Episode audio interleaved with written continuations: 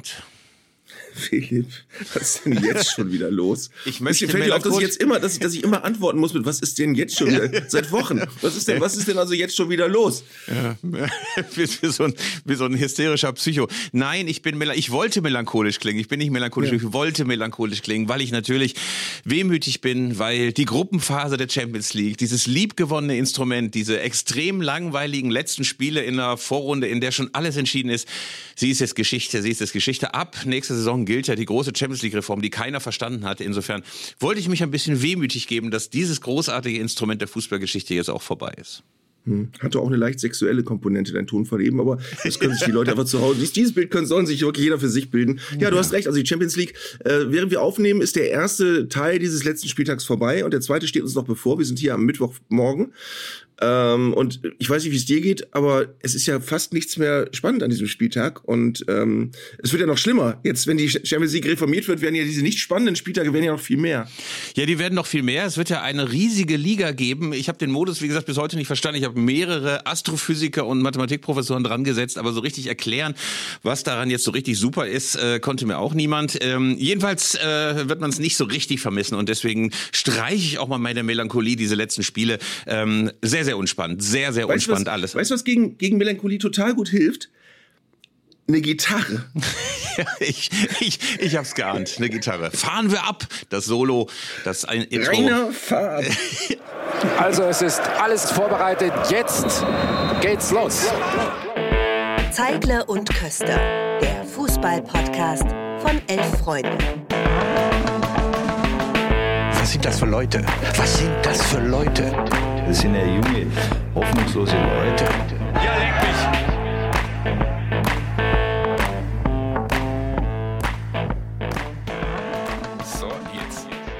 So günstig sind wir noch nie ins Intro gekommen. Ja. Aber jetzt sind wir da und reden und hören auch so schnell nicht wieder auf äh, und beginnen mit der Champions League, weil das gerade das Aktuellste ist und mit einem deutschen Wettbewerb oder überhaupt mit einem Wettbewerb, wo auffällig ist, dass es äh, für die meisten Gruppen eigentlich nur darum geht, wer kann noch Dritter werden, statt ganz rauszufliegen.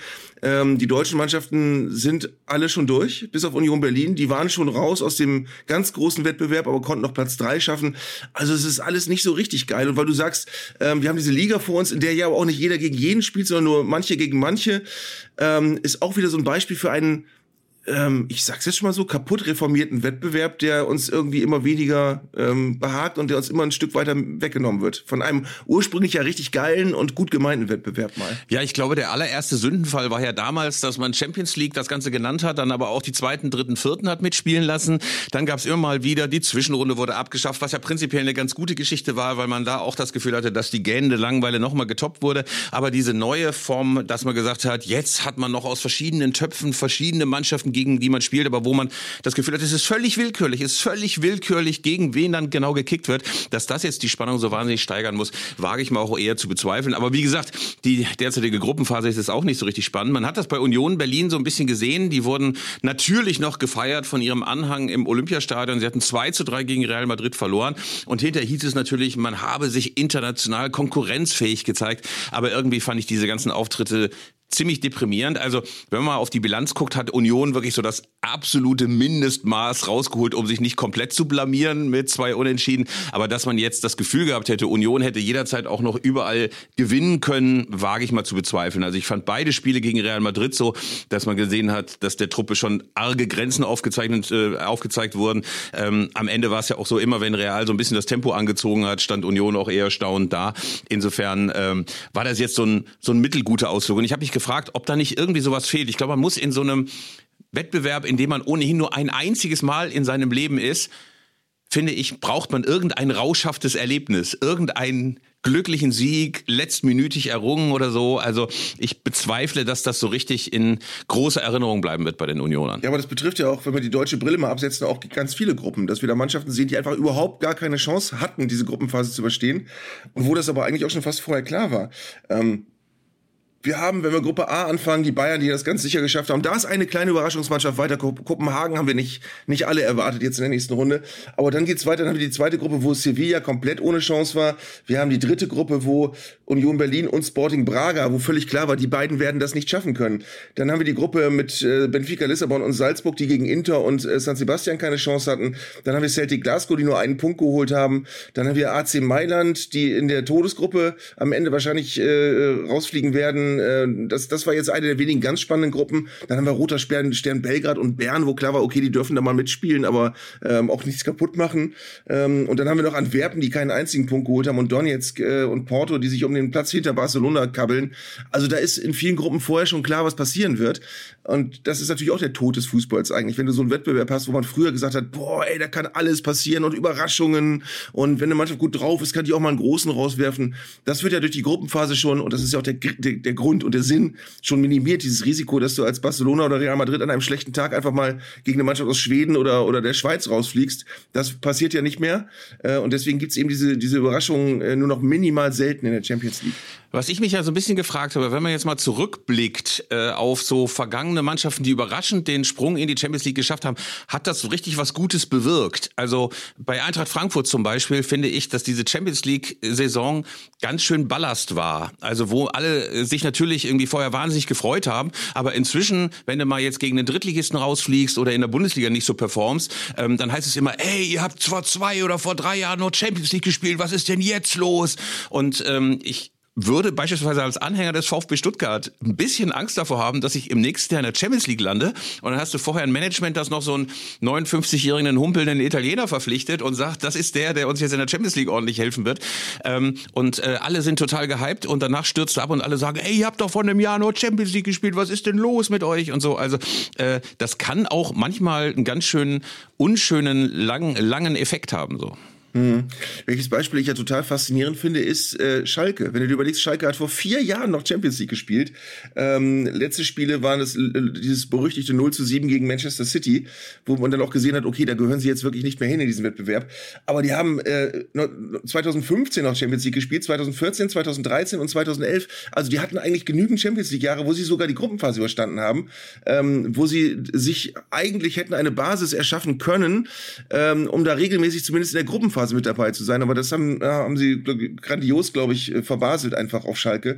Ähm, aber man hat dann auch jeweils gesehen, es ist halt diese Kategorie Mannschaft, die äh, wirklich, da, da hat ja Werder Bremen auch mal hingehört, die es irgendwie öfter mal äh, aus der Gruppenphase raus noch geschafft haben, aber wo dann klar war, okay, jetzt kommt noch eine Runde und dann kann es nicht mehr weitergehen, weil der Abstand ist einfach zu groß. Es gibt Mannschaften, da ist einfach bei der Champions League, analog zu dem, was ich gerade gesagt habe, äh, viel zu klar, dass die einfach nur ein bisschen mitspielen dürfen, aber eben wirklich äh, keinerlei Chance erhalten, einen richtig großen richtig zu ärgern. Das ist, da gibt's viel zu Größe, da geht die Schere viel zu weit auseinander, das ist ähnlich wie in allen anderen Wettbewerben wie in der Bundesliga, ähm, wo du das Gefühl hast, es gibt zu viele zu große, um einen Wettbewerb noch richtig spannend bleiben zu lassen. Und weißt du, was ich ja auch richtig schön finde, ist, wenn es dann heißt, warum habt ihr eigentlich in den Champions League Jahren nicht ein bisschen was zurückgelegt? Habe ich häufiger mhm. mal gehört. Und warum zum Beispiel hat denn der FC Schalke im Jahr 2014 nichts zurückgelegt in der Champions League? Der Punkt ist ja, Niemand spart. Kein einziger Bundesliga-Club äh, hat sich jemals, wenn man von FC Bayern zwischen äh, 1985 und äh, 2002 absieht, irgendwie mal einen drauf gekeult, dass er ein Festgeldkonto hat. Ne? Also es wird immer alles sofort rausgeballert. Es ist eine der Naturgesetze des Fußballs, dass alle Kohle, die es irgendwie gibt, sofort rausgeschossen wird. Und wenn es irgendwie noch jemand ist aus Tansania oder, oder, oder aus Ecuador, den du als Wunderstürmer irgendwie verkaufen kannst, aber dass jemand jetzt sagt, wir legen jetzt mal ein bisschen was an oder wir investieren in Steine statt in Beine, das äh, passiert doch in aller seltensten Fällen. Also du kannst in der Champions League Saison gar nichts ansparen, habe ich das Gefühl. Was übrigens toll ist, ich habe jetzt gerade mal die Transfers geholt von Schalke 04 aus der Saison, als sie gerade zum dritten Mal hintereinander Champions League äh, Viertelfinale erreicht hatten. Äh, das ist äh, dann 2015 gewesen. Das ist erschütternd. Da haben sie Johannes Geis von Mainz geholt für fast 11 Millionen. Sie haben äh, einen Spieler namens Matija Nastasic geholt von Manchester City für fast 10 Millionen. Den habe ich überhaupt nicht mehr vor, vor, Augen, was, was der konnte. Dann haben sie Franco Di Santo von Werder geholt, Ausstiegsklausel 6 Millionen. Alessandro Schöpf von Nürnberg für 5 Millionen. Die haben 37 Millionen ausgegeben für die Spieler Geis, Nastasic, Di Santo, Schöpf und Kaisara. Ähm, und dann haben sie noch Heubiak von Bayern geliehen für eine Million.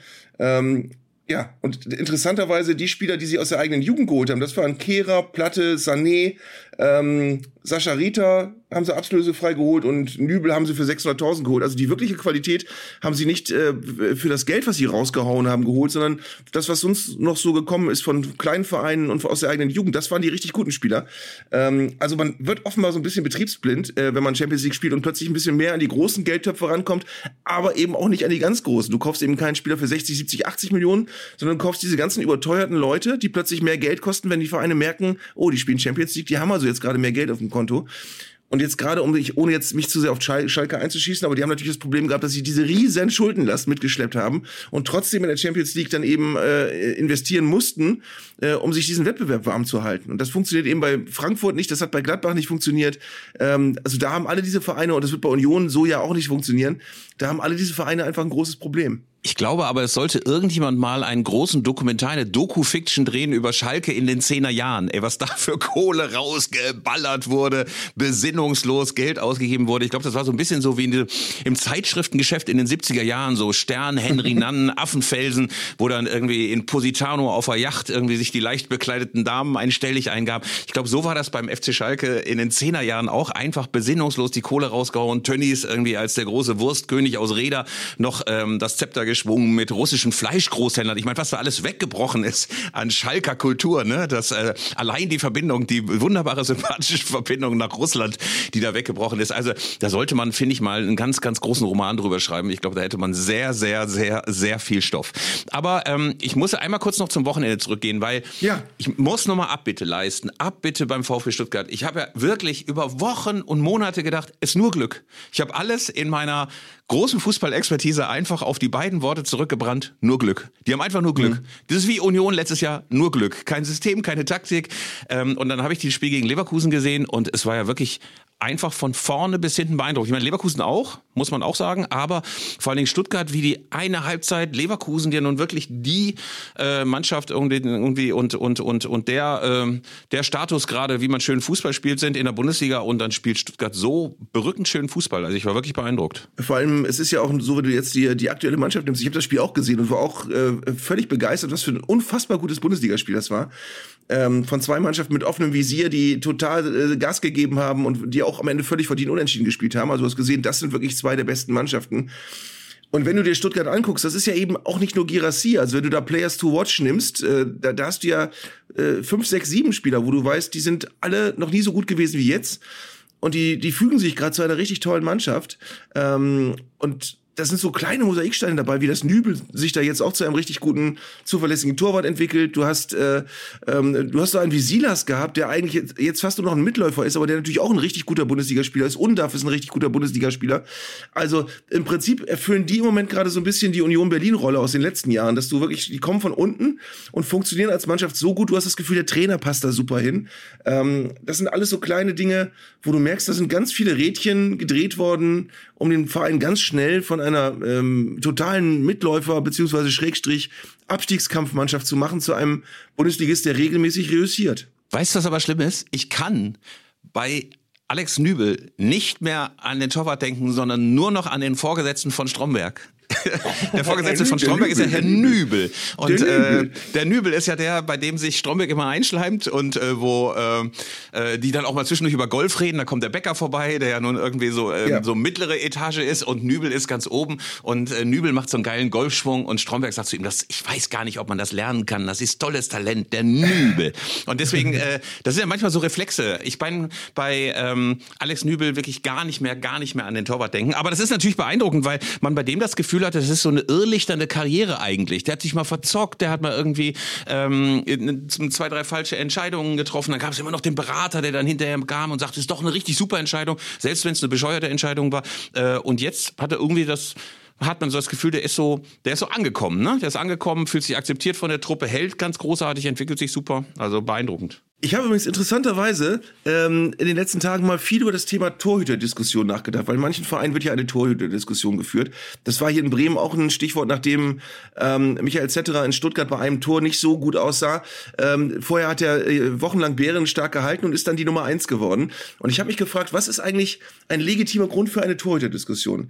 Wenn ein Torhüter und das ist eine gute Parallele zu Nübel. Wenn ein Torhüter definitiv einfach nicht so hoch springen kann oder wenn du merkst, er ist mit dem Ball am Fuß zu schlecht oder du merkst, dass der, dass der athletische Defizite hat, dann kannst du eine Torhüter-Diskussion führen. Aber wenn Torhüter einfach irgendwann einmal daneben greift, so wie Heuer Fernandes beim HSV, wenn du dir so ein, so ein Ding leistest, dann bist du nicht dadurch ein schlechterer Torhüter, sondern äh, und, und auch durch Probleme mit dem Nervenkostüm bist du nicht plötzlich ein schlechterer Torhüter, wenn du die nicht jetzt äh, über Monate jede Woche hast. Ähm, es gibt für Torhüter-Diskussionen in meinen Augen nur dann einen Grund, wenn du merkst, einer hat ganz klar benennbare Defizite Defizite und Nübel hat eigentlich keine. Bei Nübel war es wirklich so, der hat ein paar äh, Wackler gehabt, äh, die, wo du, wo du ganz klar sagen kannst, das liegt nicht daran, dass er als Torhüter zu schlecht ausgebildet ist oder dass der Defizite hat, sondern der ist halt ähm, vom, vom Standing her noch nicht gefestigt genug gewesen, der ist ein bisschen zu nervös gewesen. Äh, das sind aber keine Sachen, die eine Torhüter-Diskussion rechtfertigen, weil damit machst du ja mehr kaputt, als du nutzt. In meinen Augen ähm, ist zum Beispiel Schalke 04, ohne das jetzt auch wieder böse zu meinen, aber wenn Schalke 04 über Jahre an Ralf Fährmann festgehalten hätte, statt 18 Mal den Torwart zu wechseln, den letzten sechs Jahren, ähm, dann hätten sie einen stabilen, guten Torwart gehabt, der ab und zu mal äh, sich ein Ding leistet und der vielleicht auch mal zu viel Kuchen isst in der Kabine. Aber sie hätten einen Torwart gehabt, äh, der, der vom, bei der vorletzten WM noch äh, im Dunstkreis der Nationalelf war und hätten sich das alles ersparen können. Also wenn du bei der Torhüter-Diskussion, wenn du auf der Torhüter-Position ohne Not anfängst, ähm, Kaffeesatzleserei zu betreiben und einfach ein bisschen rumdiskutierst und einen Torhüter in die, in die Medien bringst, ähm, dann machst du wirklich immer was kaputt, statt einen zu stärken, von dem du eigentlich weißt, wenn du alle Para, Para, Para, Parameter unter, es ist noch früh, wenn du alle Parameter nebeneinander legst, dann hast du einen Torwart, der vom Gesamtpaket her einfach gut ist. Ähm, und da, da gibt es viele Beispiele, wo du einen Torwart kaputt gemacht hast. Auch Ulreich bei Bayern ist doch ein guter Torwart. Ähm, auch der wurde ja immer wieder in Frage gestellt. Jetzt ist der aber immer noch da. Nach vielen, vielen Jahren, auch in Stuttgart wurde der schon in Frage gestellt. Ähm, das macht keinen Sinn. Definitiv, lieber Arndt. Du freust dich immer noch über das Wort Parameter. Ne? Ich sehe das in deinem Gesicht. nein, nein, nein, Grinsen. Nein, nein, nein, nein, nein. Ich, ich scheitere am Wort Parameter. nein, ich wollte eigentlich inhaltlich nochmal antworten. guck mal, das Wort Parameter, das Wort Parameter, ich kann das in der Theorie. Du brauchst jetzt nicht so zu tun, als könnte ich Parameter nicht aussprechen, als fehlte mir das Rüstzeug. Es war nur ein Versprecher. Und genauso ist das mit Torhüter-Diskussion. Genau. Pass auf, ich wollte eigentlich ja. auch inhaltlich auf das alles eingehen, aber ich wollte gerade noch äh, zumindest den Zuhörern oder den Lesern, wie ich als alter Printmann ja gerne sage, den Zuhörern erzählen, dass du in einem wunderbaren Hotelzimmer sitzt gerade, ja. das noch mhm was glaube ich in den 80ern eigentlich in jedem ernstzunehmenden Hotel abgeschafft worden ist, einen Ventilator rund um die Lampe hat. Genau. Der ist übrigens nahezu lautlos. Den brauchst du jetzt gerade bei 8 Grad draußen nicht. Aber ärgerlicher ist, das hat eine zentral gesteuerte Lüftung, das Hotel, die um 7 Uhr morgens angeht und um 22 Uhr ausgeht und die nicht so ganz leise ist. Du kannst sie aber nicht abschalten. Deswegen, wenn, ich jetzt, wenn wir jetzt beide mal ganz leise sind, dann hören wir wahrscheinlich einen Eindruck von einer Lüftung. Aber ja. müssen wir jetzt durch. Und dazu hast du auch noch eine wunderbare Trainingsjacke an, die, ähm, die, die von Sergio Tacchini, die, äh, die hip sein kann, aber wenn du so ein bisschen grimmiger gucken würdest, wäre das auch so eine Hausmeisterjacke, wo du so mit so Glasscherben nach spielenden Kindern im Hinterhof wirfst.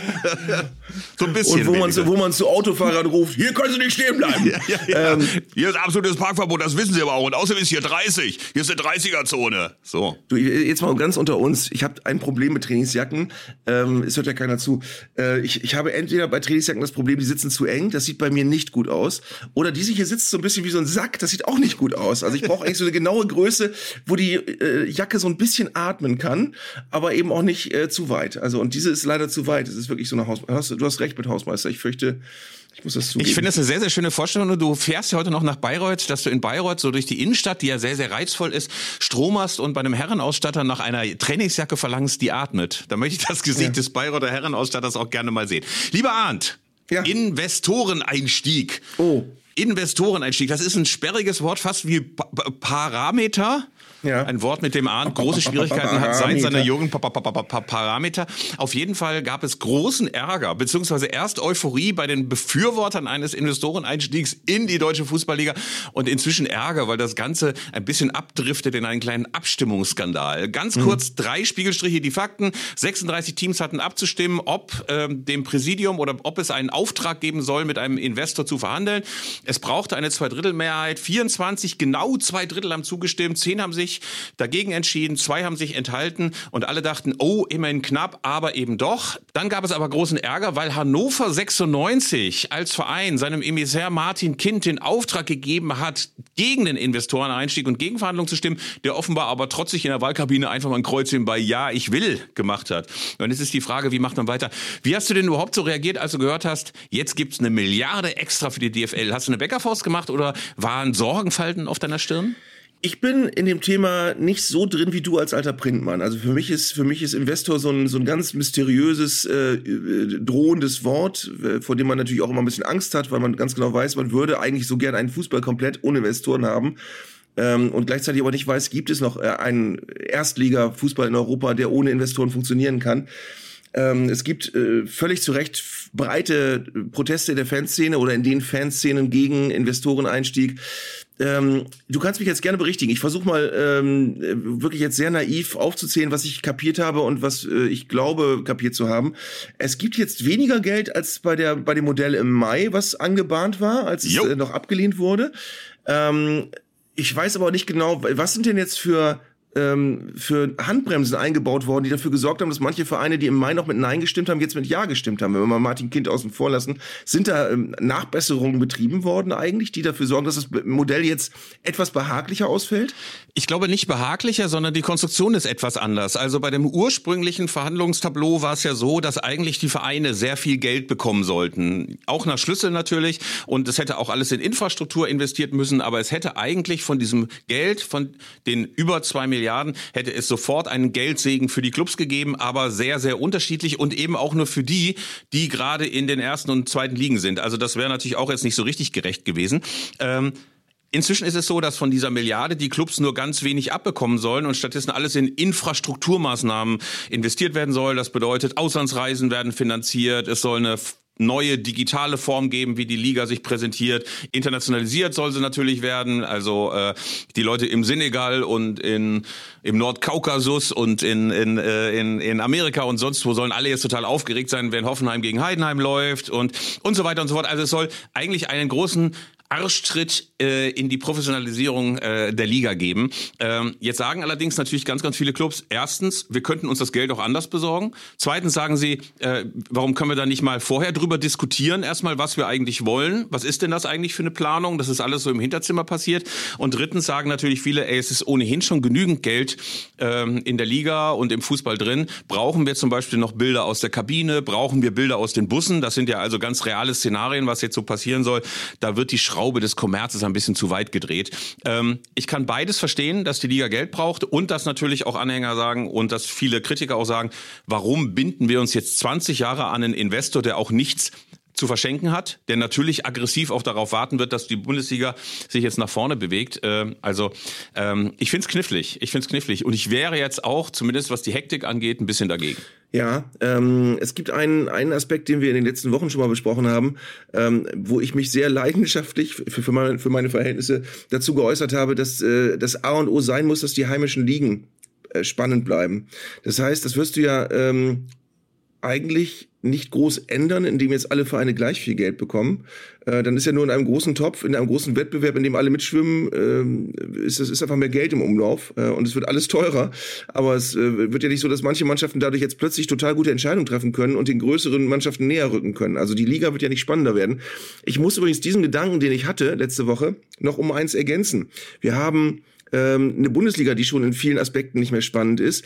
Äh, aber selbst wenn wir die Bundesliga jetzt ein bisschen boostern und plötzlich merken, hey, geil, jetzt haben ein paar kleinere Bundesliga-Vereine die Chance, auch was aufzubauen, dann äh, sorgen wir natürlich für eine größere Kluft zwischen der Bundesliga und der zweiten Bundesliga. Und das darf auch nicht passieren. Du hast in England gerade die Situation, dass alle drei Neulinge auf den letzten drei Plätzen stehen und zwar ziemlich abgeschlagen, was ja auch einen Grund haben wird. Das wird ja wird jetzt ähm, auch ein Trend sein bei den Ligen, wo die Bundesliga oder die erste Liga einfach viel mehr Geld bekommt als alle Ligen darunter. Da machst du auch das gesamte Ligensystem schlechter und kaputt eigentlich.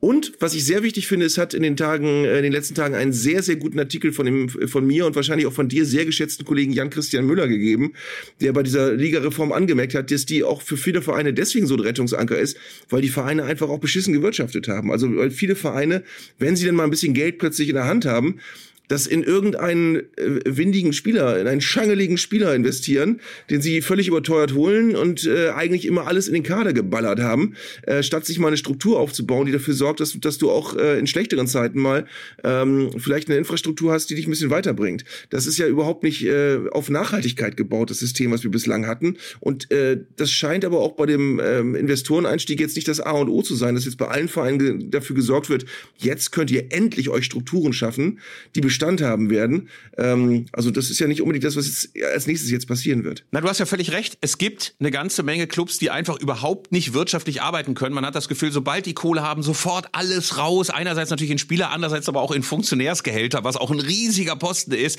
dass auch Leute auf vermeintlich untergeordneten Posten unglaublich viel Geld verdienen im Fußball. Ähm, zugleich ist es natürlich auch die Frage, was machen die denn alle mit dem Geld? Ich musste jetzt bei der Bundesliga und bei diesem ganzen ähm, Investoreneinstieg äh, an diese Doku denken, die gerade im ZDF läuft, die Superreichen. Jochen Breyer hat so verschiedene Multimilliardäre besucht und da gibt's eine großartige Szene, da ist so ein arroganter Kölner Unternehmer, der von sich selber sagt, ja, ich bin der reichste Kölner, ähm, der dann total höhnisch drauf reagiert, als Jochen Breyer sagt, äh, haben Sie nicht ein schlechtes Gewissen, dass Sie so viel Geld haben und die, keine Ahnung, die ärmere Hälfte der Bevölkerung genauso viel Geld hat wie Sie ungefähr. Das war so ungefähr der, äh, der Tenor. Und dann sagte der, er wirklich mit äh, unverhohlener Arroganz, ja, also äh, die äh, kleinen Leute glauben sie ernsthaft, dass die das Geld äh, so günstig und so gut investieren würde wie ich, die würden das Geld doch einfach ausgeben. Und so ist es natürlich auch. Ich glaube, dass die Superreichen, also Bayern, München und Dortmund und vielleicht auch ein paar andere Vereine mit großer Verachtung auf die Kleinen herabgucken. Also wenn man sich angeguckt hat, wie Aki Watzke angepisst reagiert hat, als äh, diese erste Investoreneinstiegsgeschichte abgelehnt wurde oder jetzt der Leverkusener äh, Vorstandsvorsitzende, ich kann mir den Namen immer nicht merken. Ich sage mal Deckname Blue Curacao, der heißt irgendwie Caro oder so. Auf jeden Fall, naja, Blue Curacao sagt auf jeden Fall so, äh, da müssen wir über die Governance in der Liga nochmal nachdenken. Also was eine unverhohlene Drohung war. Also wenn ihr jetzt nicht mitspielt, dann trennen wir uns halt. Dann sind wir die Bundesliga ganz vorne dabei und äh, die zweite Liga, die hängt dann hinten dran und kann sich schon mal ge also gerne selber vermarkten. Wo ich ja auch so denke, ey, ihr habt, wenn ihr nicht diesen riesen Bayern-Konzept im Hintergrund hättet, ey, ihr würdet überhaupt nicht erste Liga spielen. Wahrscheinlich wäre euer natürliches Habitat zwischen Regionalliga und Oberliga und dann so die Klappe aufzureißen. Also manchmal sollte man sich zumindest überlegen, was man als Vorstandsvorsitzender ähm, ähm, von Bayern 04 so von sich gibt, äh, was ich alles tatsächlich ein bisschen albern fand. Die Frage ist jetzt, wie geht's so weiter? Martin Kind hat große Schwierigkeiten, weil, wie gesagt, es gab die Weisung des eingetragenen Vereins zu sagen, du stimmst mit Nein. Und er marschiert dann bockig nach Frankfurt und stimmt einfach Ja ab. Und weigert sich jetzt auch Auskunft zu geben, wie er abgestimmt hat, bloß weil er sagt, äh, die Wahl ist geheim. Und er hat jetzt gegenüber der neuen Presse in Hannover gesagt, äh, ja, äh, entweder man hat Regeln oder man hat keine, also wegen einer geheimen Wahl. Was ich deswegen lustig finde, weil er sich ja selber an gar keine Regel gehalten hat. Insofern auf Regeln zu rekurrieren und gleichzeitig sich selber an keine zu halten, ist zumindest ganz lustig. Ähm, aber die Frage ist jetzt wirklich, wie geht's weiter? Ähm, natürlich kann man das anfechten. Ich glaube, dass die DFL ein großes Problem hat, wenn sie jetzt einfach sagt, äh, wir ignorieren das. Ähm, weil natürlich braucht so eine Wahl auch eine Legitimität. Also wenn du hm. so eine große Entscheidung triffst, nämlich dass du 20 Jahre einem Investor was abgibst von deinen Vermarktungserlösen, also wie gesagt, der will ja nichts verschenken, dann musst du dafür sorgen, dass diese Abstimmung, dass diese Wahl und dass diese Entscheidung legitim ist. Und das hat wenig mit rechtlichen Bedenken zu tun, sondern wenn alle Leute wissen, diese Wahl ist eigentlich keine, diese Wahl ist eigentlich abgelehnt worden, äh, dann ist das ein Problem, glaube ich. Definitiv. Jetzt mal ganz kurz deine Meinung. Äh, äh, es gab, wie gesagt, diese vielen schon angesprochenen Proteste. Es gab überall große Banner in fast allen Stadien gegen den Investoreneinstieg. Ähm, und äh, das betrifft ja auch so, das ist ja so ein Zwei-Fronten-Krieg. Zum einen betrifft das ja den Investor der DFL. Zum anderen gibt es auch Vereine, wo die Fans auch für den eigenen Verein eben auch ablehnen, dass da ein Investor einen größeren Einfluss bekommt. Das ist ja was, was auch niemand so richtig will.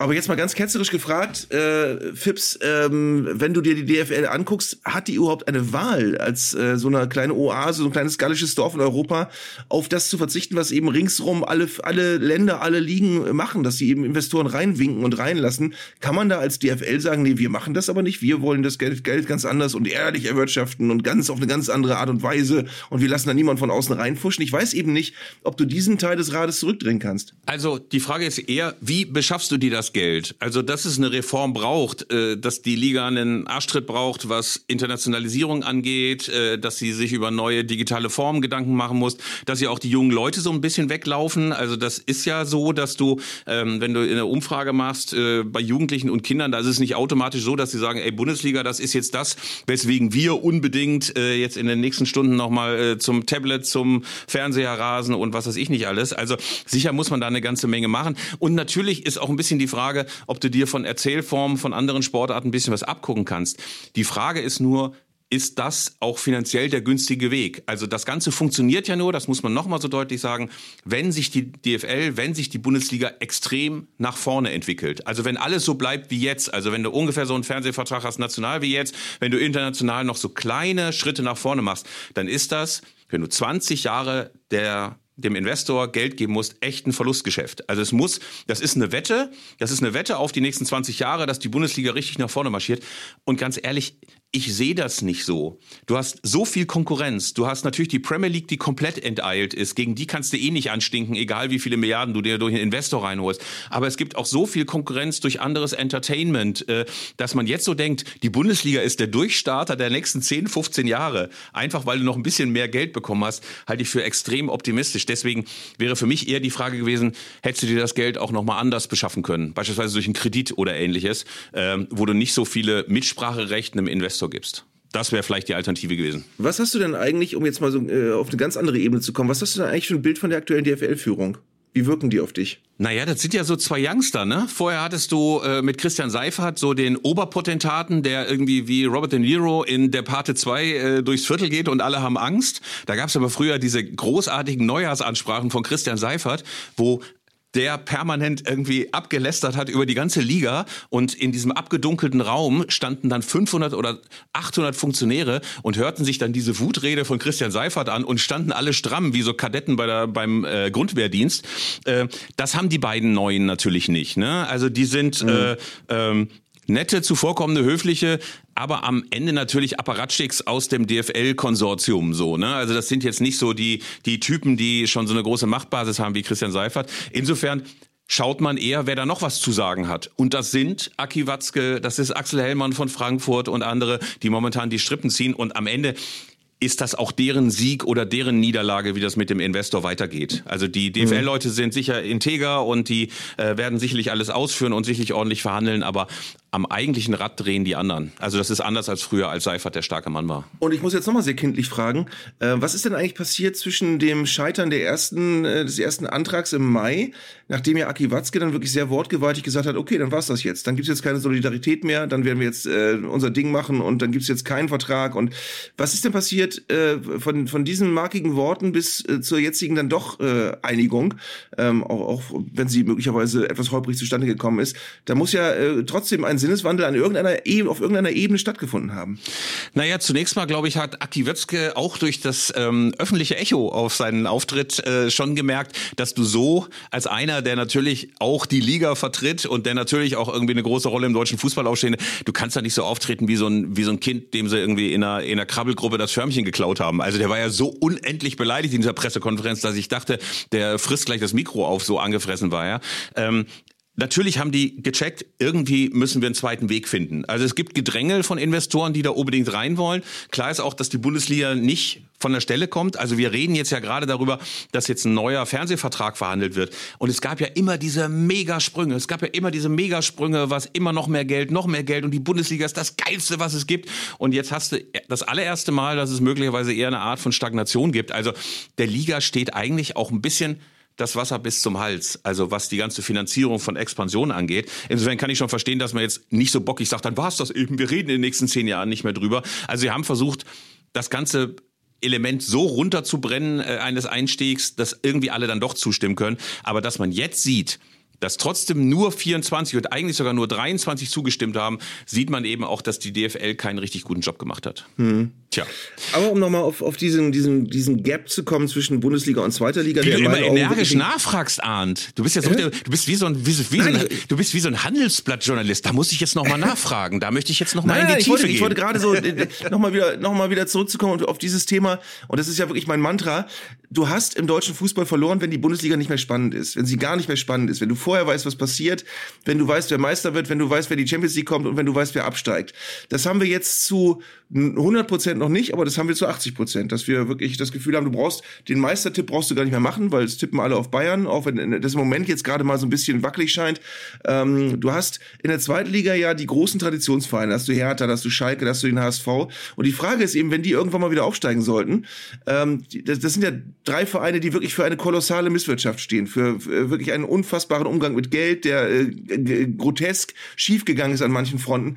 Wenn die jetzt wieder aufsteigen und eine totale Euphorie herrscht, sind die dann nicht möglicherweise schon viel zu weit weg von den, von den Finanztöpfen der Bundesliga gewesen, um da wieder mitspielen zu können? Oder sind das dann einfach die, die berühmten strugglenden Traditionsvereine, die in der Bundesliga dann auch nur auf Platz 14 bis 17, wenn überhaupt, sich einsortieren dürfen? Ähm, das, das ist, darf eben nicht passieren, dass das alles so fest betoniert ist. Äh, wir sehen jetzt auch an den Beispielen Heidenheim und Darmstadt. Das ist, äh, äh, ohne das jetzt zu wünschen, aber es kann sein, dass das die klassischen Neulinge sind, die am Anfang so ein bisschen überraschen und am Ende haben die 20 und 22 Punkte und steigen wieder ab. Das kann passieren. Ähm, und bei, das kann bei allen Neulingen passieren, auch bei den namhafteren, wenn die mal aufsteigen, auch wenn Kaiserslautern mal wieder aufsteigen sollte oder wenn Greuther Fürth mal wieder aufsteigen sollte. Das werden keine äh, Big Shots in der Bundesliga, sondern die werden froh sein, wenn sie mal wieder ein Jahr haben und hoffen, dass sie noch mal ein zweites Jahr haben und dass sie dann in der Zeit vielleicht äh, sich ein bisschen festigen können. Aber ähm, diese Durchlässigkeit äh, von Bundesliga zu zweiter Liga und die Wettbewerbsfähigkeit, die muss bleiben. Und zwar nicht nur bei den Bundesligisten, die dann wieder wie bei so einem Pilotenspiel unter sich sind und hoffen, dass sie das Geld unter sich aufteilen können, sondern du darfst den Ligafußball generell nicht zerschlagen. Du musst die, die dritte Fuß Liga zur zweiten muss weiter äh, entspannt bleiben. Der aber Amateurfußball aber zur Arndt, dritten wie Liga. schwer das ist, wie schwer das ist, äh, diesen Anschluss zu schaffen. Siehst du, ich will das jetzt nicht zu einer Schalke-Sonderausgabe machen, aber beim FC Schalke, wo alle das letzte Jahr dachten, ey, jetzt geht's aber wieder los und das war nur ein Betriebsunfall und wir haben es alles korrigiert. Und dann siehst du jetzt, es ist monsterschwer in dieser Liga zu bleiben. Natürlich war Schalke auch ein bisschen naiv, dass sie irgendwie einen neuen Trainer mit Frank Kramer geholt haben. Ich meine, gut, selber schuld Schalke. Aber ansonsten hast du noch Mike Büskens auf der Bank und so weiter. Äh, ich will ja nur sagen, das ist immer schwieriger und es wird mit jedem Jahr komplizierter. Du siehst beim HSV auch, der für mich Jahr für Jahr mehr Kraft verliert. Ne? Das ist einfach wie so ein, wie so ein Luftballon, wo immer mehr äh, Luft rausgeht und zum Schluss hast du eine Mannschaft wie Holstein Kiel, die an dir vorbeizieht oder Fortuna Düsseldorf oder irgendwas. Also das ist unglaublich schwierig und deswegen glaube ich, ist es auch wirklich wichtig, dass man irgendwie diese Anschlussfähigkeit zwischen den Ligen erreicht. Hast du völlig recht. Lieber Arndt, du hast schon wieder den Finger gehoben. In deinem Trainingsanzug. Hinter dir ist der Ventilator und natürlich Ja. äh, bist du ein Handelsblattjournalist, der investigativ nachfragt. Aber wir haben ja noch Pom Timmerenke, unseren Leser- oder Hörerbriefredakteur, wie ihr sagt, ähm, der natürlich wieder vor einem Wäschekorb voller Zuschriften zu unserer wunderbaren Sendung hängt. Ich würde gerne den Tim mal reinholen. Hallo Tim. Guten Morgen. Ich fänd's wirklich super, Tim. wenn du, ich fänd's super, wenn du Pom heißen würdest. Äh, kennst du das bei, habt ihr früher auch Knackshefte gelesen? Ja. Da Oh gab's ja. mal, da gab's doch mal Pommes Fritz und Pommes Friedel. Könnt ihr euch an die Schnapf erinnern? gab's auch. Schnapf gab's. Ja. Und Fetz Braun. Fetzbraun, klar. ja, Fetz Braun. Aber wie hieß nochmal die Warst Nicht, warst du auch mal Jeanssparer des Monats eigentlich? Nein, ich war nicht Jeanssparer. Aber am Weltspartag ging man ja immer hin und sagte, krieg ich was. Ich liebte den Weltspartag. Ja, da gab's weißt bei uns mal mein Vater Buntstifte. war- Ja, und mein Vater, Gott hab ihn selig, war ja Lehrer. Als Lehrer hast du geile Sachen gekriegt am Weltspartag. Da hast du so einen Teleskop-Zeigestock gekriegt, äh, also einen Kugelschreiber, den man ausziehen konnte. Ähm, du hast ganz oft, oh, die, du, Weltspartag war ein großartiger Tag. Das war fantastisch. Ich komme gerade nicht auf den Namen der beiden Hauptdarsteller der Knackshefte. Didi und Dodo. guck, ey, Didi und Dodo. Oh. Ja, Didi und Dodo. Ja. Mit dem Hund Nero. Mit dem Hund Nero. Und Oh. wie hieß nochmal, pass auf, und irgendwann bekamen ja noch äh, die Mitstreiter von Fetz Braun auch Namen, nach einem Namenswettbewerb, wo ich auch verschiedene Namen eingesandt habe. Aber ich kann mich nicht mehr erinnern, wie denn zum Beispiel der mit der Mütze hieß. Da gab es einen dicken mit der Mütze. Die Fetzensteine. So, pass auf. Aber, Ja, genau, die Jetzt, jetzt. Moment, Moment, Moment, Moment, Moment. Jetzt habe ich eine Fanseite aufgerufen. Die Bewohner von äh, und so weiter. Moment. Das wird jetzt schön. Ähm, die Knacksbewohner. Da haben wir Didi, Dodo, Nero und Kiki, Ringo, Ambros und dann, Achtung, Backbert und Steuerbert. ähm, Emmerich, Felicia, Gantenkiel, Pierre Cartoon, Pomfriedel und Pomfritz, den Schankwart, Schlapf, Walter Wildfang und dann gab es noch die Fetzensteiner, Fetzbraun, Brunhold, Mampf, Zipfel und Langbart. So. Das Brunhold. 70 Brunhold war der mit der Mütze, das war der beste Kumpel von Fetz Braun. Ne? Also Fetz ja, Braun ist ja eigentlich so, glaube ich, so ein bisschen der, äh, der Übeltäter in der ganzen Nummer, ne? Glaube ja. ich. Hallo, ja. hallo, ich bin Brunhold. Als einer der Jungs aus der Fetzensteiner Räubertruppe erlebe ich immer viel Aufregendes. Manchmal mehr als mir lieb ist, ehrlich gesagt. Fetz Braun, unser Chef, schickt uns immer wieder auf neue Raubzüge ins Knacksdorf. Puh, da bekommen wir auch manchmal ganz schön eins auf die Nase. Die lassen sich halt auch nicht so gerne beklauen, die Knacksianer. Und naja, das verstehe ich auch ganz gut. Ginge mir ja auch so, aber okay. Wenn Fetz sagt, es wird geraubt, dann wird geraubt. Der duldet da keinen Widerspruch. Leider. Leider. Ich würde das jetzt so gerne für, ich würde das jetzt so gerne für jede Figur Figur durchlesen, ehrlich gesagt. Komm, einen noch. Ihr, ihr dürft euch einen aussuchen und ich lese ihn vor. Ich hätte gerne von Amboss aus dem Knacksdorf. Amboss. Ja, Moment. So. Nein, nein, nein, nein. Von Pierre Cartoon. Das ist der abgehobene Künstler im Knacksdorf. Ja. Pierre Cartoon. Ich klicke auf Pierre Cartoon. Hallo, ich bin Pierre Cartoon. Man nennt mich den Künstler von Knacks. Das liegt wohl daran, dass ich aus allem mein Kunstwerk zaubere. Ich kann gut malen, schneidere Kleider für die Knacksianer und ich mache gerne Musik. Wenn mich Didi und Dodo in meiner Schneiderei oder in meinem Atelier besuchen kommen, freue ich mich immer ganz besonders. Sie malen nämlich auch gerne und helfen mir beim Zuschneiden von Stoffen. Außerdem haben sie immer Zeit für einen kleinen Plausch. Ich würde mal sagen, so eine Art Trubadix für Weltsparer, ne? Ja. Sehr schön. Ähm, äh, Pom Timmerenke. Ähm, ja. Deswegen, ähm, ich kam nur drauf, deswegen. Ähm, äh, du hast für uns Hörerpost gesammelt und es sind wieder Zuschriften dabei. Wir haben mal ausdrücklich, ausdrücklich die ganz klassischen, ey, wir sollten den Videobeweis abschaffen. Das ist ja quasi auch unser ähm, Grundkanon hier, äh, dieses missgünstige ja. Genörgel über den Videobeweis. Das haben wir mal rausgelassen, aber es kamen auch so jede Menge wunderbare Zuschriften. Ja, wir haben das alles ausgesiebt. Wir haben es alles gelesen, aber großzügig übergangen. Ich weiß gar nicht, ob ihr das bemerkt habt, aber wir sitzen ja seit einigen Wochen jetzt am virtuellen Konferenztisch und reformieren hier den DFB-Pokal zusammen ja. mit Nils Kramer aus Oranienburg. Nils Kramer, ein großer Mann. So. Nils. Ja, ein, er wird als einer der großen Reformer auf jeden Fall äh, in die Geschichte ja. eingehen. Und Nils hat sich etwas, etwas suffisant beschwert, dass wir seinen Namen, als wir einmal aus einer Mail von ihm breit zitiert haben, also ich, dass wir seinen Namen nicht erwähnt haben. Aber heute wird Nils Kramer einer der, einer der großen Helden dieser Folge. Ja, auf jeden Fall. Äh, Arndt, Arndt, Entschuldigung, ich habe den Namen akustisch nicht verstanden. Wie hieß der? Nils Kramer. Aber Ach, ich Nils fand, Kramer. Das, das, okay. das, wollte ich eben noch, das wollte ich eben noch sagen. Es ist schön, dass du nach langen Monaten mal wieder Frank Kramer erwähnen konntest.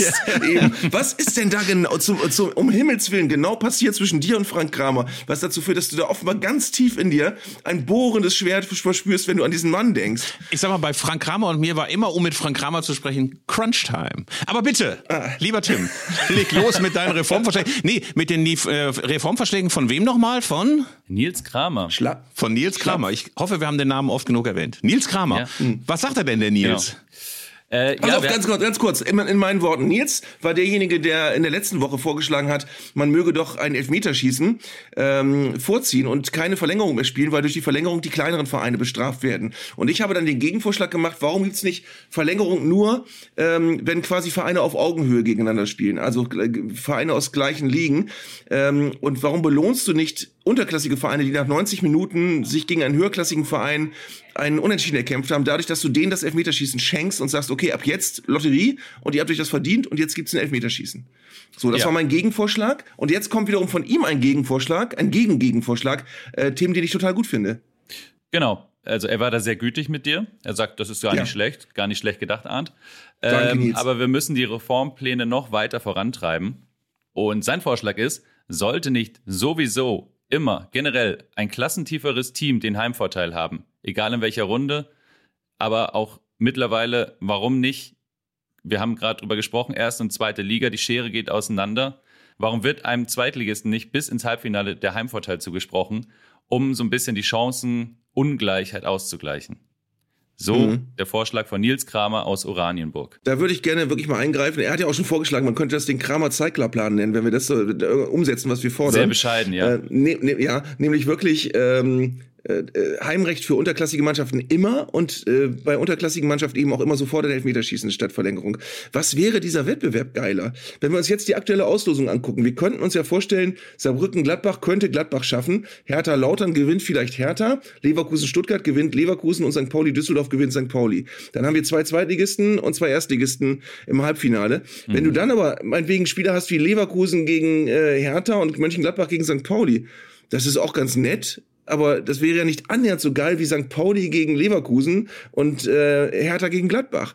Ähm, da würdest du dem Wettbewerb ganz viel geben und da sind wir wieder äh, äh, Philipp, bei unserem Einstiegsthema, wo es um den Modus von großen Wettbewerben geht, die werden ja nie, wirklich nie zu ihrem Vorteil verändert. Du könntest das im, im DFB-Pokal ganz leicht haben, indem du das einfach, äh, äh, es ist ja ganz oft so, dass du ein Halbfinale hast, wo du irgendeinen so Überraschungszweitligisten hast und der muss dann aber nach Leipzig oder der muss dann nach München. Äh, und dann hast du im Olympiastadion einen völlig langweiligen Fußballabend, der auch noch live übertragen wird, was das Halbfinale ist, ähm, der den ganzen Wettbewerb entwertet. Und du könntest diesen, diesen Pokalwettbewerb so viel brillanter machen, wenn du immer unterklassigen Vereinen Heimrecht geben würdest, zumal das auch logisch wäre, weil wo, wo ist denn die Logik, dass du als Drittligist, der du ja auch ein Profiverein bist, äh, immer noch automatisch Heimrecht hast und als Zweitligist aber nicht? Ähm, du das, hast sowas, das, das ergibt ja eigentlich überhaupt Arndt, keinen Sinn. Arndt, du hast so was eifrig Fiebriges, wo du das vorträgst. Ja, ich glaube, ja, ja. Also ich glaube, ja, ja, aber stell dir das doch vor, das stell dir doch den, den Pokalwettbewerb vor, wie toll der wäre, wenn das immer so wäre. Wenn ich, ich, ich, pass auf, rede du mal los und ich guck mal mir ein paar Halbfinals der letzten Jahre ja, an. Ich glaube nämlich, ich äh, glaube nämlich, wenn Nils Kramer und du euch mal im realen Leben treffen würdet, würde ganz, so erstmal eine Viertelstunde lang unangenehme Faustgrüße machen, weil ihr selber so als äh, DFB-Pokalreformer seht, die irgendwann dann auch mal in die Otto Fleck-Schneise eingeladen werden und dort belobigt werden, weil sie die Regeländerung schlechthin, die endlich den Wettbewerb gut gemacht hat. Man könnte ja auch sagen, liebe Arndt, das funktioniert doch gerade auch ganz gut. Warum nicht einfach alles so lassen, wie es ist? Es ist doch ein wunderbares Viertelfinale mit nur zwei Bundesligisten oder drei Bundesligisten und dafür so und so viele Zweitligisten und noch ein Drittligist. Aber es funktioniert doch alles. Warum alles reformieren, lieber Arndt? Frage ich mal so ketzerisch. Ja, weil, weil du ja eigentlich nur, weil du ja eigentlich durch Zufall ein gutes äh, ähm äh, Viertelfinale hast. Also das äh, hätte ja auch viel schlimmer kommen können. ja. ähm, aber ich bin hier gerade wirklich auf der Suche in der Vergangenheit, wenn du, wenn du wirklich mal die Pokalwettbewerbe durchgehst, äh, da hast du teilweise Halbfinale oder Viertelfinale gehabt, die waren total. Du hast äh, vor, vor zwei, zwei Jahren Dortmund gegen Holstein Kiel. Macht dich das geil? 5-0 für Dortmund? War das irgendwie, war das irgendein ja. Gewinn? Was ich bin ein bisschen erregt. ich bin ein bisschen erregt. Ja? Dann klingst du wieder so wie am Anfang mit dem ah. ah ähm, Dortmund, Das wäre Holstein, Holstein Kiel gegen Dortmund für ein geiles Pokalhalbfinale gewesen. Dortmund ja. gegen Kiel ist ein völlig wertloses Spiel eigentlich gewesen. Völlig wertlos? Und völlig wertlos? Denkst du so über ja, Fußballclubs? Ja, wenn du sofort merkst, der eine kann sich eigentlich nicht wehren, könnte sich aber vor eigenem Publikum wehren, dann hast du hier, guck mal, Saarbrücken war ja schon mal im Halbfinale 2020 gegen Bayer Leverkusen. Überleg mal, die hätten nach Leverkusen gemusst als unterklassiger Verein. Das hätte doch niemanden interessiert. Also das sind doch, sind doch ja. so Spiele, die leben davon, dass du, dass du eine Mannschaft hast, die Heimrecht hat und die vor eigenem Publikum zu allem fähig ist. Und das betrifft eben nicht nur die dritte oder vierte oder fünfte Liga, sondern das geht in der zweiten Liga los. Wenn Kaiserslautern jetzt irgendwo ständig auswärts spielen müsste im Pokal, dann hätten die auch nicht so viel Freude. Aber am Betzenberg, ähm, äh, da hast du wirklich dann Spiele, äh, die, sind, die sind wirklich richtig geil. Du hast vor ein paar ja. Jahren das Halbfinale gehabt, HSV gegen Leipzig ja. und Werder gegen Bayern. Ja. Überleg mal, was Leipzig gegen HSV und Bayern gegen Werder für ein grottiges Halbfinale gewesen wäre. So rum war es gut. So, ja. Ah, ja. du hast völlig recht. Du hast völlig recht. Aber Tim, hast du vielleicht noch eine weitere Zuschrift, wo es möglicherweise Nils nicht... Kramer, du und ich, Nils Kramer, Nils Kramer. Du bist ja, hast dich jetzt ja schon in dieser Folge wieder als großer Mode- und Stilkritiker geübt. Ja, ich bin Pierre Cartoon. Ich bin ne? Pierre Cartoon, ihr Lieben. Deswegen will ich mal eine äh, Zuschrift von Jochen Barth hier aus dem Postsack zaubern der anmerkt, dass ja in der Mode, in der Musik überall die 90er zurück sind. Warum aber nicht bei den Fußballschuhen? Da könnte man doch auch mal wieder Retro denken. Weil die Profis vor allem so bunte Hightech-Produkte tragen, aber bei den Amateuren auch gern mal wieder der Copa Mundial, der Puma King, solche Schlappen getragen werden. Wäre das nicht eine schöne Entwicklung, mal designmäßig da auch wieder die 90er zu entdecken? Nein, Nein, nein, nein, nein. Also ich kann nur so sagen, die 90er waren in allem, allem, allem das schrecklichste Jahrzehnt, das es gibt. In 80ern immerhin noch Schnauzbärte, vorne kurz, hinten lang, aber immer noch schwarze Fußballschuhe in den 90ern hatte man das Gefühl, es ist alles explodiert. Da gab es Ran, Ranissimo, Premier League gegründet, Champions League gegründet und alle bunten Farben, die der Neonfarbenkasten hervorgerufen hat, wurden dann rausgeholt. Ich meine, du musst dir nur mal angucken, was für Trikots es beispielsweise 92, 93 in England gab oder auch in Deutschland bunteste Trikots. Ich habe noch ein Uli Stein Torwart-Trikot, wo du blind wirst, wo du blind bist. Es gibt auch bei Oppenheimer, äh, als die Atombombe explodiert, dieser allererste äh, Test und wo alle die Augen zusammenkneifen müssen, weil die Augen so wehtun. So ist das bei den Trikots in den 90ern auch. Und wir haben die alle vor Augen aus dem, aus dem Vorspann von RAN, finde ich. Das war ja. so, so, eine kleine Kulturgeschichte. Ähm, und es gab ja verschiedene, also die Neon-Trikots und die bunten Schuhe sind ja die eine Sache. Aber es gab ja auch diese schlimmen Applikationen auf den Trikots, diese schlimmen Linien und Flecken und so weiter. Es gab, äh, ich, ich, glaube, Lautern hatte eine seiner Erfolgssaisons in den 90ern. Das schmutzige so Trikot, Trikot das schmutzige Trikot. Ja, fürchterlich, fürchterlich, fürchterlich, und eine Hose, fürchterlich. Und eine Hose, die aussah, als wenn sie sich in einen Tintenfleck gesetzt hätten, wo dann so ein bisschen blau übrig bleibt. Die haben wir dann auch, ähm, ein Freund von mir und ich immer Tintenhosen genannt, Jetzt, guck mal, jetzt hat wieder ein Verein Tintenhosen. Das war so, das war so, oh, das war ganz furchtbar. Und vor allen Dingen, sie saßen ja auch alle so wie meine Hausmeister-Trainingsjacke. Diese Trikots. Wenn du diese, diese Borussia Dortmund-Trikots siehst aus den, aus den 90er Erfolgsjahren, äh, Champions League und so weiter, die, die, der Lars Ricken hat da ja zweimal reingepasst in dieses Trikot damals. Selbst damals diese Größen XS, wenn du XS bestellt hast, bekamst du so ein Zwei-Mann-Zelt geliefert, ne? Mit Heringen und Stangen. Also das war ja furchtbar, furchtbar, furchtbar. Also es heißt ja immer, ah, Zeigler, Köster, die Nostalgiker, sie wünschen sich die vergangenen Jahrzehnte zurück, die 90er nicht. So. Ja. Pustekuchen. Okay. Thema beendet, Tim. Du merkst, was es für Emotionen bei uns hervorruft. Ja. Tim, du bist doch so Jahrgang 91 oder so, ne? Ja, ja, genau. Siehst du, also ist es bei dir so, dass du nostalgisch zurückdenkst und sagst, wie geil war das? Nein, ich bin Jahrgang 86, aber ich denke auf jeden Fall nostalgisch an die 90er zurück. Die 90er und die 2000er, die würde ich gegen alles verteidigen. Ernsthaft? Auch die Ja, ja. 90er, auch die 90er. Ja, das ist Die meine, schreckliche meine WM 98. Fußball-Kindheitserinnerung. Ach, ey, wir haben ja noch wenigstens richtig gute Turniere erlebt. Äh, Arndt und ich. Ja, 78, ja, na gut, pass das. Folterregime, aber 82, 86, 90, diese großartige WM-Drehs, das hast du ja alles nicht erlebt. Nee, nicht so wirklich. Ich weiß nicht, ich weiß auch nicht, ob das, ob das auch eine Frage der frühen und späten Geburt ist, aber Philipp, geht dir das eigentlich auch so? Wenn ich so Sachen aus den 90ern oder 2000ern sehe, dann denke ich ganz oft, das klingt jetzt ganz schlimm, dann denke ich ganz oft, ich werde nicht mehr alt genug, um das irgendwann nochmal nostalgisch zu finden, was da passiert ist. Aber Andererseits ähm, kommuniziere ich ganz oft mit, mit, mit äh, Tommy Schmidt, herzliche Grüße, der ja nun wirklich mein Sohn sein könnte, wenn wir mal ganz ehrlich sind. ähm, und der sagt aber, er ist zum Beispiel total nostalgisch, wenn er so an diese alten Heft- Heft-DVDs denkt, äh, die, die früher auf den Sportbild-Sonderheften drauf war, äh, wo es dann so um Richie Golds geht und solche Leute, das findet er total nostalgisch. Wunderbar. Das ist schon eine Zeit, da ist für mich nichts mehr dabei. Für, für Pom Timmerenke anscheinend schon, aber für mich nicht. Wollte ich gerade Ähm, sagen. Und, Arndt, der Punkt ist ja, es gibt einfach eine junge Generation, die feuchte Augen bekommt und eine Erektion, wenn es um sie dann geht, um Beckham, um den richtigen Ronaldo und so weiter. Dann sagen die alle, ey, wie geil war das für eine Zeit. Wir haben gerade auf dem aktuellen Elf-Freunde-Cover Ronaldinho, äh, dass der inzwischen dann Bolsonaro und irgendwelche Rechtskatholiken unterstützt hat, egal. Aber damals, das fanden die Leute richtig super. Bei mir war schon Schicht im Schacht. Ich habe irgendwie dann schon meine meine Heldenverehrungsphase abgeschlossen und habe das nur so so wahrgenommen. Aber bei Pom Timmerenke ist es anders. Der sagt, Ronaldinho, oh, herrlich. Beckham. Wunderbar. ja. Ja, ne? Äh, es ist übrigens bei mir immer gerade so, immer wenn ich mal kurz aufs Lineare der Zone seppe im Fernseher, läuft da immer die Doku über Ronaldo, über den alten, echten Ronaldo. Den echten Ronaldo. Immer. ist immer, wichtig, dass man sagt, immer. der echte Ronaldo. Also Ronaldo. Ja, und das ist, das ist faszinierend, weil das haben wir, glaube ich, gar nicht mehr so auf dem Schirm gehabt, wie gut der war. Der war ja mittlerweile, ist der ja wirklich, äh, der wird ja nicht genannt bei den, bei den Größten der Großen, so aus den letzten 20, 30 Jahren, dann nennst du immer Zidane und Co. Aber der, der große Ronaldo, wahrscheinlich einfach wegen der Kompliziertheit des, der Namensnennung und der Missverständlichkeit, Ja. der wird nie, aber das war so, das war der beste Fußballer seiner Zeit, wirklich. Nein, ich fand Ronaldinho noch ein bisschen besser. Ich fand vor allen Dingen so faszinierend den Elastico, also wo er den Ball erst nach rechts und dann gleich noch im Flug Ja. mit links mitnimmt. Das Lustige war, dass es ja damals so eine Bild-Frame-Rate von so zwei Bildern pro Sekunde gab, sodass du die ganzen Zwischenphasen in diesem Trick überhaupt nicht gesehen hast. Also diese ganzen DVDs, ich habe mir ja nochmal alle Bundesliga-Sonderhefte von 1978 bis heute bestellt. Ne? Einfach nur nochmal, um so alles quasi so als kleines Papierarchiv zu haben. Ich als alter Printmann. Auf jeden Fall war es damals nämlich so, dass äh, du auch so CDs hattest oder DVDs, die so schlecht in der Qualität waren und die meistens noch von irgendwelchen Kicker-Redakteuren äh, von, von, von, von, von Carlo Wild wahrscheinlich selbst nachsynchronisiert worden sind. Fürchterlich, fürchterlich. Kannst du dich noch dran erinnern, als auf dem Kicker Sonderheft mal so Wackelbilder drauf waren, so hologrammmäßige Wackelbilder, wo so ein Ball ins Tor geflogen ist, wenn man es bewegt hat? Alter, Stunden Völliger hin und her. war Stunden, wo das es war hin so geil. Guck mal, jetzt ist er im Tor. Jetzt nicht. Jetzt ist er im Tor. Jetzt nicht. Jetzt ist er im Tor. Jetzt nicht. Stundenlang. Es gab auch, es gab auch so RAN-Sammelcards, wo, wo du das auch machen konntest, wo du so ein Bild so wackeln konntest und der Ball ist dann geflogen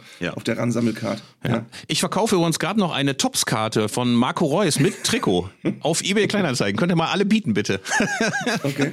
Ja. Ich habe die von Franz Beckenbauer mit Trikot. So. Ja, aber keine Tops-Sammelkarte. Mit einem echten Trikot von. Marco doch, Reus. Doch, doch, doch, doch. Nein, nein, nein, nein, nein. Doch, Hast ich du nicht, hast du nicht, hast du nicht, hast du nicht. Top-Sammelkarte. Ich fotografiere die nachher. Ja, ja, danke schön. Ja, ja. Tim, ähm, wir danken dir ganz herzlich. Wir danken dir ganz herzlich für die Zuschriften und natürlich auch, wie heißt er, Frank Kramer, Nils Kramer. Nili, wie ich ihn nennen darf. Nili, kumpelhaft, schon wieder Faustgruß zwischen euch virtuell. Lieber Tim, wir danken dir ganz herzlich. Äh, und Arndt, haben wir noch was zu besprechen? Ja. Wollen wir, dass ein Investor einsteigt bei Zeigler und Köster? Das wäre doch auch geil. Wir könnten uns auch internationalisieren und digitalisieren. Wir könnten uns von, vom Reinhard Snack Taktiktisch, der ja auch nicht aufgetaucht ist, und ganz ehrlich, ich bin auch sauer auf Florian König. Nee, Moment, ich glaube, Rudi Brückner war es, der nachgucken wollte. Stimmt. Rudi Brückner war das damals. Bist du sicher, Rudi Brückner? Scheiße, Ja, Florian König, ja. ich, ich nehme alles so. Ich bin gar nicht sauer auf Florian König, ich bin sauer auf Rudi Brückner. So. Rudi Brückner, was die ist Sau. Los? Das gibt's doch gar nicht. Was sind das für Leute? Was sind das ja. für Leute? Naja, also auf jeden Fall fände ich schön, wenn wir uns auch durchdigitalisieren würden und es auch so Bilder aus dem Mannschaftsbus und aus der Kabine gäbe bei uns. Und wir, wir würden auch uns Haben wir doch schon gemacht, haben wir doch alles ja, schon gemacht ohne stimmt. Geld. Ja. Wir sind so doof. ja, ja, du hast ja völlig recht. Dann sind wir nächste Woche wieder da, äh, dann mit klassischer Bundesliga und dann muss ja irgendwann auch den großen Jahresrückblick geben mit den ganzen Intros. Nicht zu vergessen. Eine Sache. Wir machen ja die große Weihnachtsfolge. Da versammeln wir beide uns, uns mit Pom Timmerenke und mit Jokos, Jokos Graumbacher unter dem Weihnachtsbaum und werden die ganzen Intros hören. Ja, eine Sache habe ich noch. Darf ich die äußern? Ja. Hallo. Wir sind Backbert und Steuerbert. nicht schwer zu erraten, dass wir Zwillinge sind, nicht wahr? Wir sind auch wirklich unzertrennlich. Deshalb wohnen und arbeiten wir auch zusammen. Oft sind wir mit unserem Boot draußen auf dem Meer und fischen. Außerdem können wir gut mit Holz umgehen und zimmern das ein oder andere Möbelstück für die Knaxianer. Didi und Dodo erzählen wir gerne von unseren gefährlichen Erlebnissen draußen auf See. Aber die besten Stories sind die, wo wir, wie wir die Fetzensteiner in die Luft, in die, in die Flucht geschlagen haben. Vor uns haben die nämlich wirklich Muffe. Wenn wir wütend werden, nehmen diese frechen Räuber lieber Reis aus. Ho, ho, ho. So. Klingt richtig super. Also, es verabschieden sich die Bewohner des Knacksdorfes, die Fetzensteiner und Arndt und Philipp und wir sind nächste Woche wieder da, wenn es heißt Weltspartag. Nein, Quatsch, wenn es heißt Zeigler und Köstler. Macht's gut, bis dahin. Ja. Dann ist ja gerade der, der, der, der letzte Spieltag vorbei, ne, wenn wir uns das nächste Mal melden. Ja. Das wird spannend. Oh, ja. Bin aufgeregt. Tschüss, Philipp. Ja, tschüss, ich Tschüss, Tim. Ja, tschüss, Tim. Und tschüss, tschüss Nils Kramer. Das war Zeigler und Köster, der Fußball-Podcast von Elf Freunde. Ihr hörtet eine Produktion im Auftrag der Audio Alliance. Koordiniert hat diese Folge der Kollege Tim Pommerenke. Die Aufnahmeleitung besorgte Jörg Groß-Kraumbach und Sprecherin war Julia Riedhammer. Für das Design des Podcasts war Lukas Niehaus verantwortlich. Die Öffentlichkeitsarbeit lag in den vertrauensvollen Händen von Franziska Schmidt und die Podcasts bei Elf Freunde werden von Luis Richter koordiniert. Am Mikrofon saßen bei Köster und Zeigler, wenig überraschend, Philipp Köster und Arndt Zeigler.